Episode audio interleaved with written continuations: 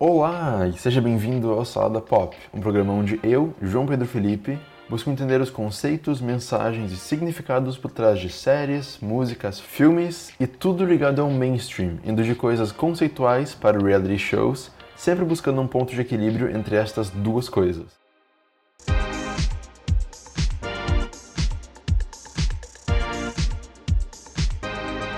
Bom, então, hoje o papo é sobre Jane the Virgin, uma série da CW que acabou de encerrar a quarta temporada nessas últimas semanas. E, assim, tem muita coisa para desempacotar sobre esse season finale. E para falar sobre essa série e várias coisas relacionadas, eu tenho hoje comigo a Laurine. Oi, tudo bem? Hum. Então, eu sou a Laurine, eu estou aqui na Unisc e eu assisto muitas séries, inclusive Jane the Virgin. Por isso estamos aqui, vamos falar um pouco sobre, então.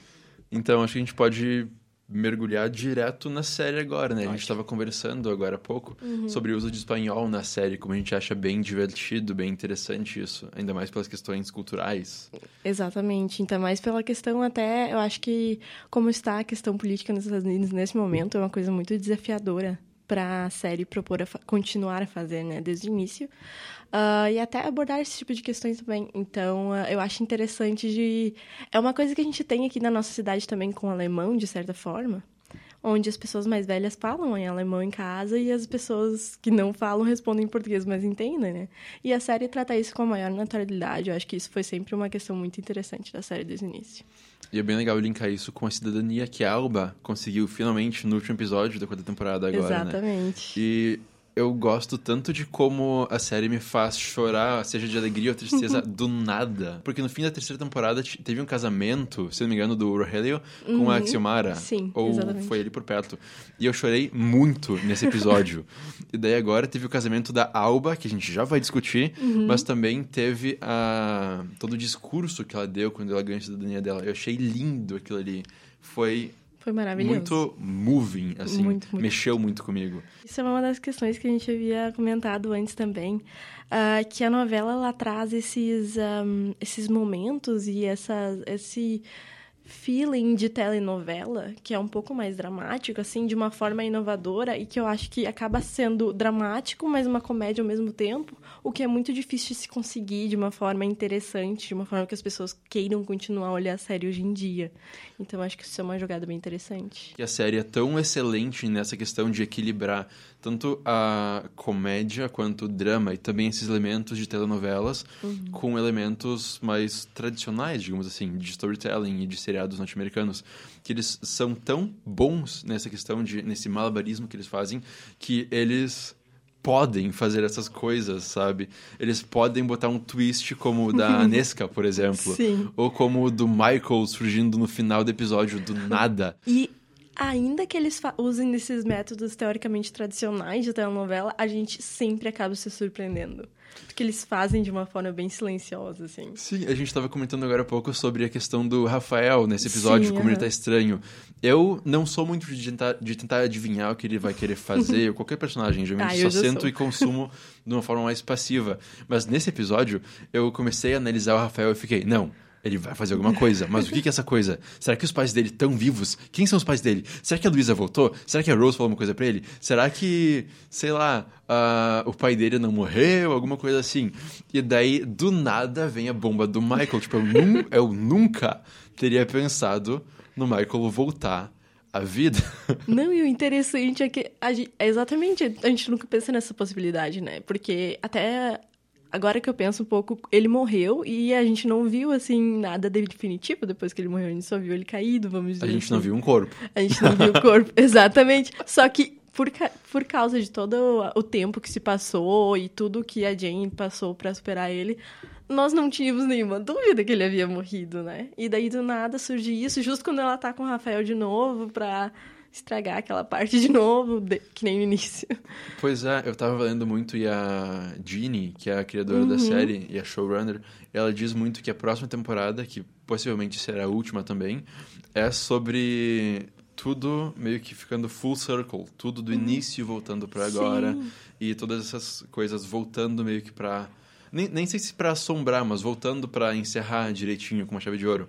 Então, eu estava lendo até no Reddit, que eu gosto muito de ler aqueles fóruns, sobre a possibilidade de ter um triângulo amoroso novamente, mas bem diferente, porque antes Sim. ela tava com o Michael, daí apareceu o Rafael, e agora ela tá com o Rafa e apareceu o Michael. Sim. Mas aí que levanta a questão como tu falou antes, tipo, se o Michael não morreu, então ela ainda tá casada com o Michael, e eu fico tipo, mas será que o Michael é o Michael mesmo? será que não é um irmão gêmeo?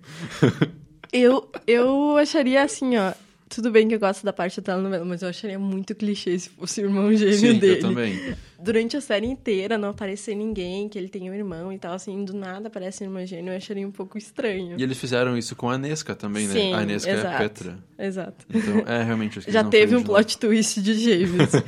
Uh, que inclusive foi um dos mais surpreendentes pra mim da série, assim. Sim. Fiquei muito tempo tentando adivinhar o que, que é. E eu curtia muito a Nesca. Tipo, eu realmente gostava dela. Acho que foi ela quem fez. Uh, quem me ajudou a gostar mais da Petra. Na verdade, Pode porque ser. eu comecei a série pensando, ah, what a bitch, essa Petra. Sabe, tipo, ah, não, desnecessário, pode passar longe. Mas daí eu fui conhecendo melhor ela e daí apareceu a Nesca e eu fiquei, nossa, ela é humana.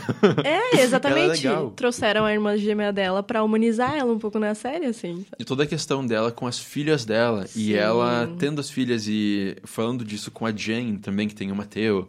Foi muito bacana de ver, acho que humanizou muito bem ela também. Sim, com certeza, Tanto que, que é uma famíliazinha ali, né? Exato. Tanto que a gente chegou nesse ponto agora que eu queria muito, muito, muito abordar. Que, tipo, a, a Petra tá muito fora de personagem, mas também acho que ela nunca esteve tão ela quanto agora. Exato. Sabe? Tipo, porque ela até comenta com a JR que ela tá ficando. Uhum. Uh, tipo, ela nunca tá acostumada. Ela não tá acostumada a se apaixonar por alguém, a ir atrás de alguém, porque sempre vão atrás dela. Exato. Então, esse é um caminho tão interessante, tão novo pra personagem percorrer.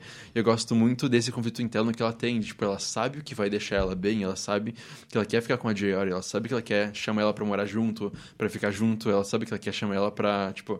Ela sabe que ela quer dizer que ela gosta dela. Sim. Mas, ao mesmo tempo ela não se permite fazer isso. É quase como se ela estivesse admitindo derrota ou fraqueza. Então, isso eu acho muito interessante como eles abordaram. E tem a questão também, né, que foi uma outra surpresa ali do finale, que foi a própria Petra que matou a irmã dela, né? Sim. Então, acho que isso pode ser uma das questões no que ela não sabia muito bem se ela podia ir atrás do JR, porque ela sabia que estaria danificando essa parte aí, que a JR foi... Um, ela foi chantageada. Isso, sim. por causa disso e tal. E no fim ela acabou descobrindo, então acho que esse era o maior medo que acabou se realizando. E eu tenho medo do que possa acontecer com a Petra no próximo, se eles vão fazer ela ir naquele dark place, estilo Rafael, assim. Eu espero que. Eu tô cansado dos Dark Places do Rafael. Eu não aguento mais. Ninguém aguenta. Sempre, tipo, a Jane. Tipo, nesse episódio. Uhum. Ela chega lá, tem o Rafa com uma garrafa de uísque, qualquer coisa lá todo, tipo, com a camisa meio aberta, tipo, ah, Sim. ah, eu não quero falar sobre isso. Uhum. Eu até queria falar sobre isso. Eu ia falar depois, mas vamos falar agora para não esquecer. Uhum. Mas logo a gente volta pra Peta, que a gente não pode deixar de falar dela também. Com certeza. Mas, mas eu gosto muito da atitude da Jane nesse episódio. Tipo, eu também. Eu, eu adoro a Jane como personagem. E, enfim, eu amo, amo, amo a Jane. Ela é, tipo, uma role model, como a Leslie Nope de Parks and Creation, mas nesse episódio ela tá outstanding, uhum. porque eu gosto muito da atitude que ela tem quando ela vai lá ver o Rafa, e o Rafa tá todo dark, todo, eu não quero falar sobre isso. Uhum. E ela, então tá, mas eu vou ficar aqui. Porque, tipo, eu, eu gosto muito disso, porque, sei lá, ela fala que relacionamentos são isso. Tu, tu, tu não, não vai, vai embora, tu não foge é. quando, quando fica difícil. Sim. Eu gosto muito de como ela mostra isso. Isso é Até... é muito real, né? Traz Sim. muito pra nós, assim. Até porque a série gira muito em torno de. Não gira em torno de amor, mas é um tema muito presente na série. Seja o amor entre ela e a mãe dela e a avó uhum. dela, ou entre elas e as pessoas e os laços que elas vão criando. Mas isso é, mu é muito bacana de ver. Uh, a essência da personagem, os valores dela são muito... Muito fortes. São muito fortes. São muito bem construídos. Tipo, dá vontade de chamar ela pra ser minha melhor amiga, sabe? Sim, e eu já tava naquele momento quando ela tava indo embora, já, ah, não, isso de novo, Sim. sabe? E daí ela volta, foi muito surpreendente como personagem para mim. Parece que eu senti que ela cresceu, sabe? Existiam momentos em que a gente sabia, a gente sabe a diferença entre o que era a Jane lá no início da série e o que é agora. Eu acho que um, esse foi um deles, sabe? Mas enfim, voltando a Petra. Voltando a Petra. uh, pois é, teve essa revelação de que foi ela quem jogou a Anesca, mas essa revelação foi completamente, tipo, overshadowed. Pra Sim. mim, pelo negócio da Do... JR atirando numa pessoa que eu não faço ideia de quem seja. eu fiquei pensando, será que é a mãe dela? Mas daí a Jeannie disse, não, não é a mãe dela. E daí eu, tá, será que é a Luísa?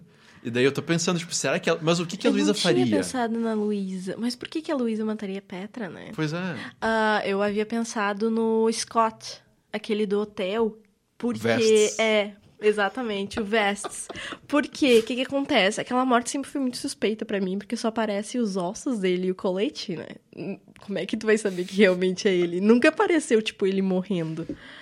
Que eu lembre, pelo menos. Não, que eu lembro também não aparece nada. ah, então pensei que essa podia ser uma possibilidade. Ou até o Milos, aquele o ex-marido dela. Mas eu também não sei qual seria a intenção dele voltar e tentar matar ela, né? Pois é. Ou, quem sabe, a Petra que não morreu. a Aneshka. Mas será? Mas será que mais um que não morreu? Eu acho que seria... Aí sim ficaria um pouquinho demais é. até pra uma série não, que brinca que com esses clichês de telenovela. É. Porque seria o retorno da Nesca e, e o retorno do, do Michael é. juntos no mesmo episódio. Fica tipo, what? Ou é mais alguém do hotel infiltrado, alguma coisa assim, sabe? Pois é, mas quem... Eu acho Bom, que... a Petra tem tantos inimigos, na verdade, né? Exato. Eu... A gente fica pensando, tentando trazer pessoas de volta, mas talvez seja uma pessoa nova. É. A possibilidade de ser, tipo, uma pessoa que nem a, a chantageadora da JR, que, tipo, eu nunca ia imaginar que era secretária da Petra, que agora a gente sabe que não é, né? Sim. Mas, uh, porque ela trata as pessoas muito mal. E em certos momentos a gente não nota isso, mas tipo, pode ser uma pessoa de background, assim.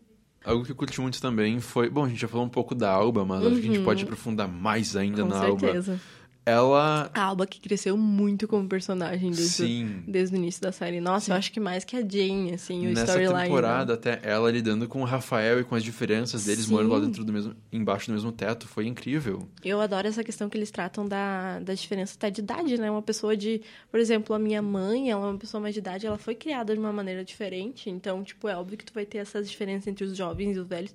E isso é uma coisa que eu achava muito ingênua, que não aparecia antes entendeu? E nessa temporada começou a aparecer, ou pelo menos apareceu um pouco, sei lá. Eu gostei muito do flashback que a gente teve com a Alba no começo do episódio. Uhum. E lá no, ali pela metade, quando ela dá o toast dela também, quando ela Sim. celebra a cidadania dela. Sim. Eu gostaria muito de saber, de entender melhor quem ela era. Quem ela era como. Tipo, como ela era como jovem. E ver como a juventude dela foi moldando quem ela é agora, Exato. sabe?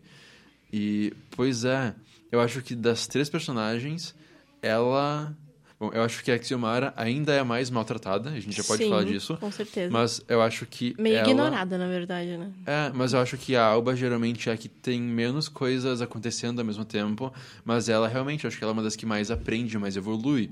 Porque, a, querendo ou não, a Xiomara, o Rafa, a Jane, eles sempre estão ali por perto, eles sempre uhum.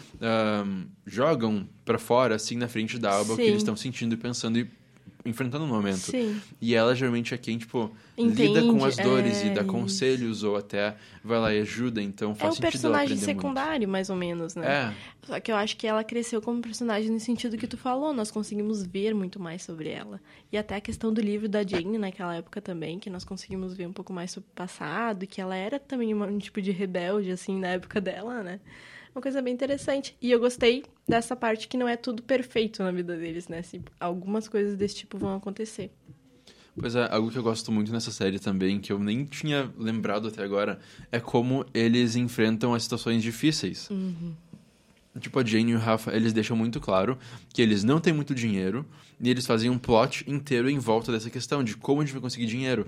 Exato. Não é, tipo, eu adoro Modern Family, eu vejo uhum. sempre que dá, eu vejo tipo, almoçando e tudo mais. Uhum. Só que Modern Family me parece muito distante, sabe? Muito, tipo, intocável de certa forma na questão do estilo de vida. Tipo, eles têm bastante dinheiro e é isso. E Jane, eles mostram eles muito nunca mais. Têm dinheiro. Pois é, e em Jane eles mostram muito mais o struggle, as dificuldades uhum. de tipo, ok, eles têm dinheiro. Como eles conseguiram? Como eles vão conseguir? Uh, Jane eu acho muito mais pé no chão nessa questão. Muito mais sabe? real, né? Uma é, mu é muito, muito mais, real, muito mais, tipo, baseado na realidade mesmo. Algo que a gente pode falar agora também é a Xiomara. E como. Sim eu não sei, parece que às vezes os roteiristas não sabem o que fazer com ela e dão qualquer plot pra ela. Ou eles fazem ela reagir a umas coisas, não sei. Desde o início da série, ela parece que ela tá procurando o que ela fazer da vida. Parece que ela é livre cômico.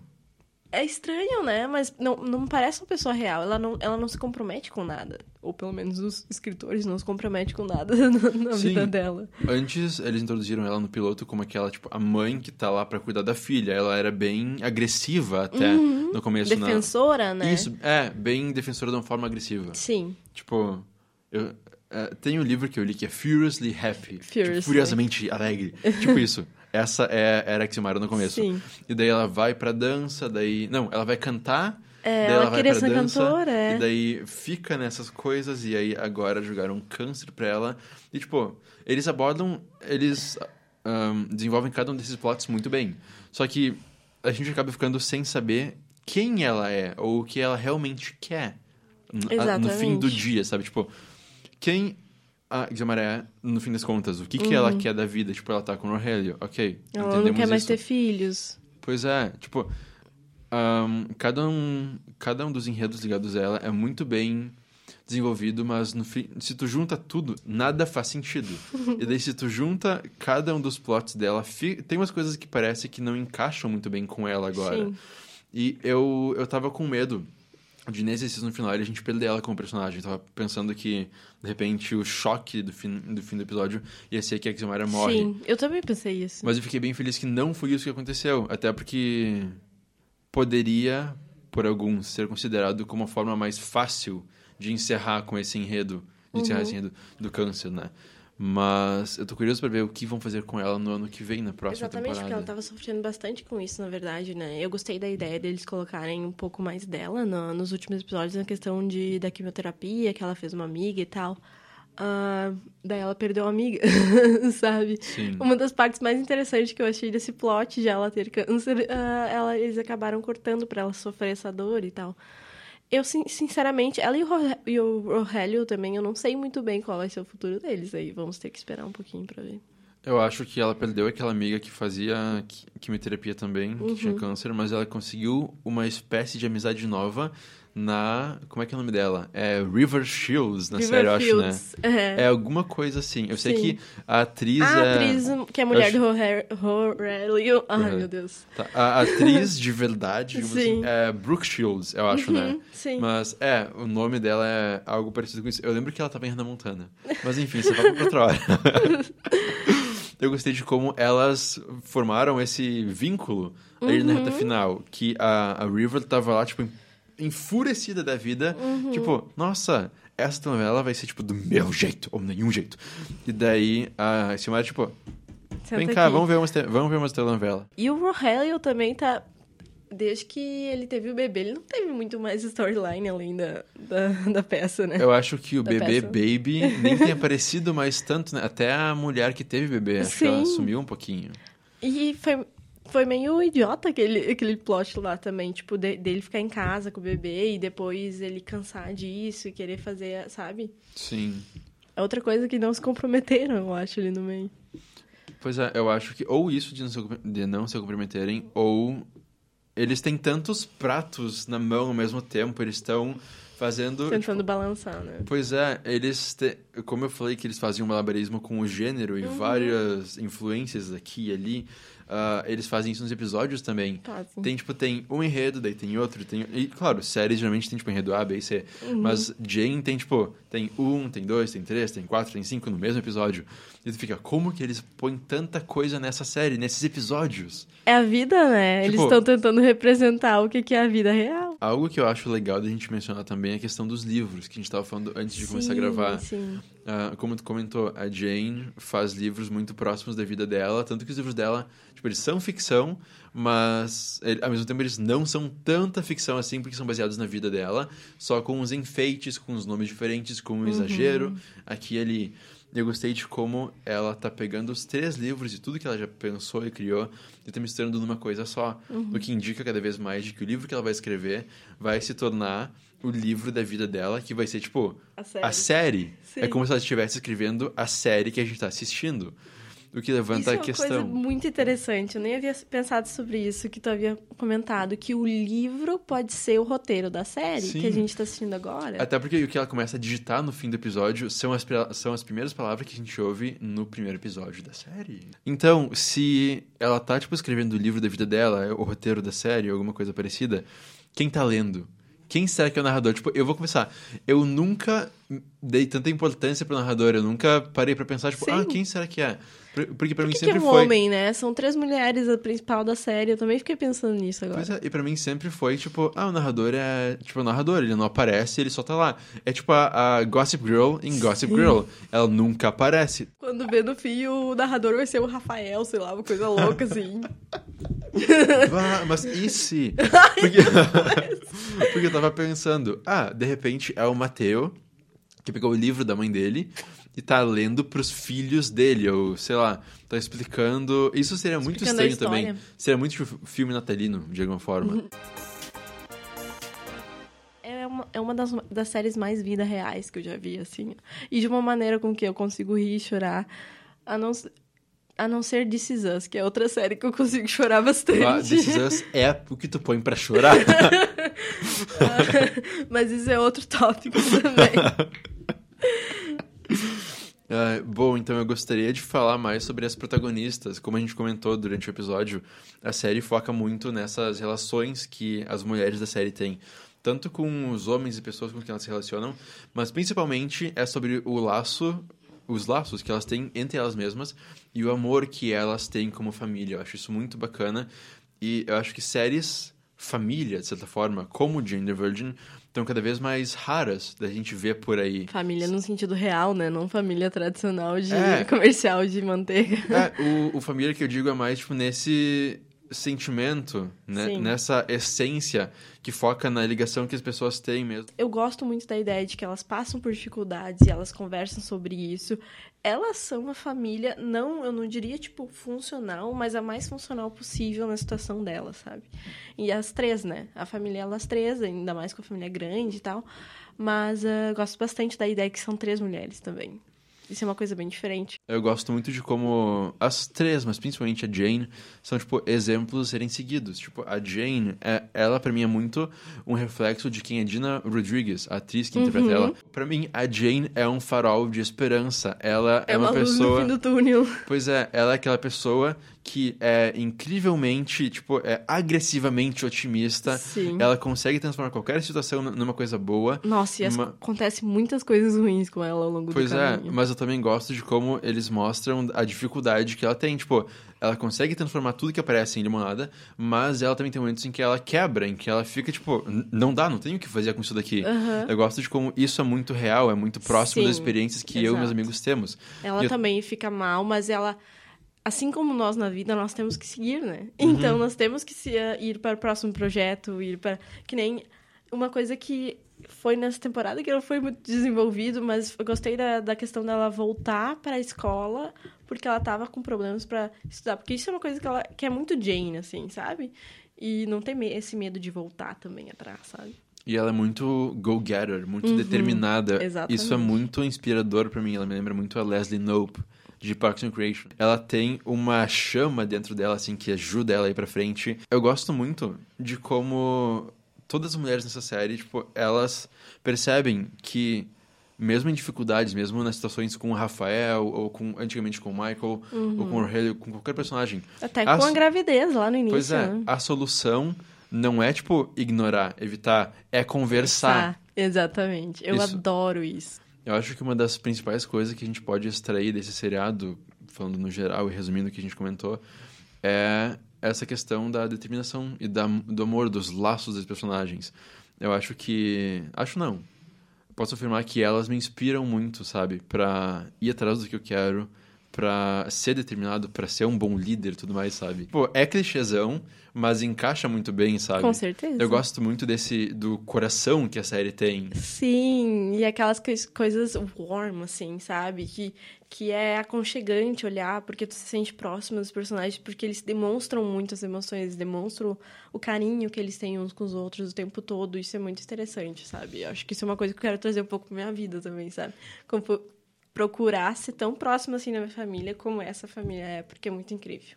Sim, e essa série é tão próxima da vida, né? Eu tava lembrando agora de tantas tantos momentos, tantas cenas um, tristes e felizes, e um atrás do outro, isso segue muito o ritmo da vida, porque tudo... Sim. Tipo, a, Nada é feliz. Ficando mais filosófico, tipo, a vida é um improviso, né? uhum. né? Tem uma coisa aqui, outra coisa ali, tu não espera isso daqui, aparece outra coisa ali. E isso é muito bem representado na série. Exatamente. Tu tem alguns momentos ruins, momentos bons e a determinação para continuar, né? É Exatamente. Tipo, de uma forma ou outra a gente tem que ir seguindo pra frente, tem que seguir fazendo nossas coisas, porque se a gente não fizer, ninguém vai fazer pela gente, né? Isso aí. O Salada Pop é um programa produzido pela Agência Experimental de Comunicação Social da Universidade de Santa Cruz do Sul, produzido por Gabriel Steindorf e coordenado por Diego Weigelt. Músicas por Felipe Fontoura. O Salada Pop é um programa feito pela Agência Experimental dos Cursos de Comunicação Social da Universidade de Santa Cruz do Sul. Músicas por Felipe Fontoura, produzido por Gabriel Steindorf e coordenado por Diego Weigelt.